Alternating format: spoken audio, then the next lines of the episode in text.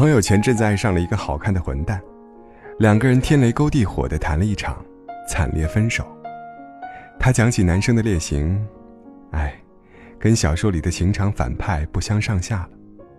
在跟他谈恋爱期间，保持跟手机里的好几个异性朋友的暧昧关系，节日互发五二零红包，甚至是可以脱口喊“老公晚安”的亲密。我朋友捉奸捉累了，他跟他摊牌吵。用最难看的话挑他的刺，可我朋友是全心全力的在爱，想把他所得到的最好都捧出来奉献。他还戏称跟他谈恋爱，像自己多出了个儿子，处处宽宥他的任性，在学业上、生活上无微不至的照料。最后他得到了什么呢？得到了男生的一句：“你只是满足你的付出欲吧。”你怎么不问我接不接受呢？你也挺自私的。所以后来这位朋友跟我感叹：“真心有什么用啊？爱得多的人，敞开肚皮任君宰割的人，才最吃力不讨好。其实最诚恳的人，最容易在爱里落伤。认识过很多为情所困的人，最佩服可以迅速脱身，重新跟新的人相爱的姑娘，因为绝大多数傻姑娘。”都还要在被玩弄和欺骗的泥沼里，再绝望的陷一会儿，再跟这个付出收获不对等的世界，私心的对峙一会儿。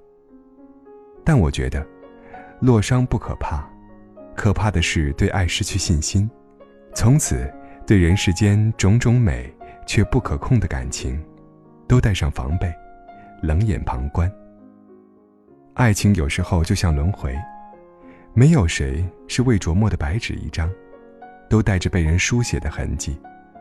在上一段感情里被捧起的那一方，会延续金贵；而在上一段感情里被辜负的那一方，会怀疑真心。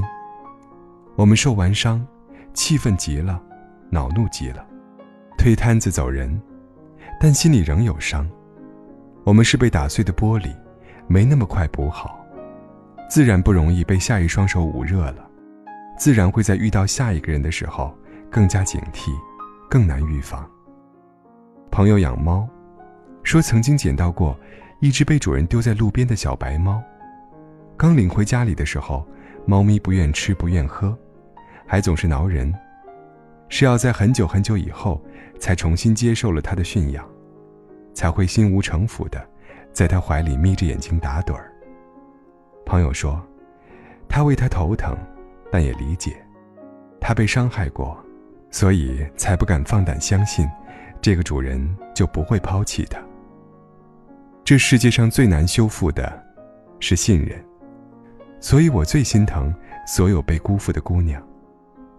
不是他们被辜负这件事本身，而是怕他们就此，也把自己的未来一笔打消，他们再也不信了。再也不信命运会给予无私的爱，再也不信自己会遇见温暖的人，这才是致命伤。不相信，说到底就是一个怕字。可你总要真真切切的爱了，才会知道对方到底给你的是伤害更多，还是救赎更多。你总要先伸出手，才会试探出有没有谁愿意穿越人群。在喧闹中，紧紧把你的手握住。我经常看，你喜欢的人也正好喜欢你的电视剧，幻想有朝一日，爱情能简单至此。当然不可能了，但我仍然觉得没有必要，因为曾经受过伤，就武断的否定自己，否定爱情。一辈子那么长，谁能不受伤啊？受，就大大方方的受吧。你会痊愈的，会好起来的。转过下个路口，又是一个完整的你，谁也不能摧毁的。正像那句话，没有人会永远年轻，但永远有人年轻着。没有人能保证爱情顺意，但这个世界上，总会有那种融化人心的爱情存在。很多人都说不相信爱情了，可爱情是不会消失的。恋爱是 fall in love，是像跌跤一样自然的事情。当你遇到对的人了，遇到对的心了，没那么多信不信了。You will just fall。总有颗热烈的心，专属于你。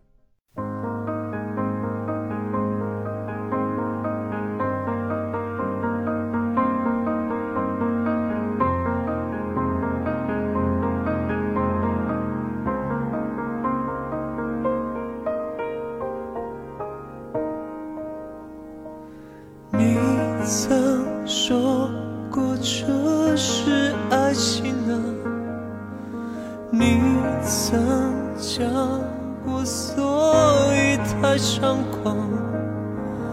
爱若让人成长，就让人挣扎，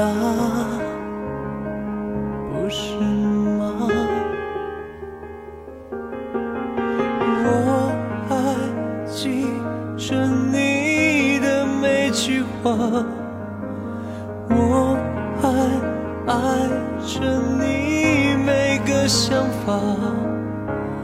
爱刻的有多深，伤口就多长，不是吗？你说不会痛的不叫爱情。喜剧开始，结尾就越悲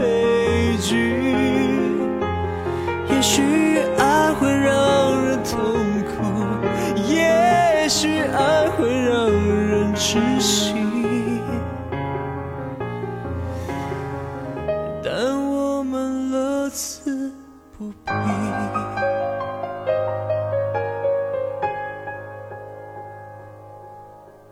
你曾说过这是爱情啊，爱的越深会越猖狂。甜蜜如糖，就杀人如麻，不是吗？你说不会痛的不叫爱情。但是我就在这不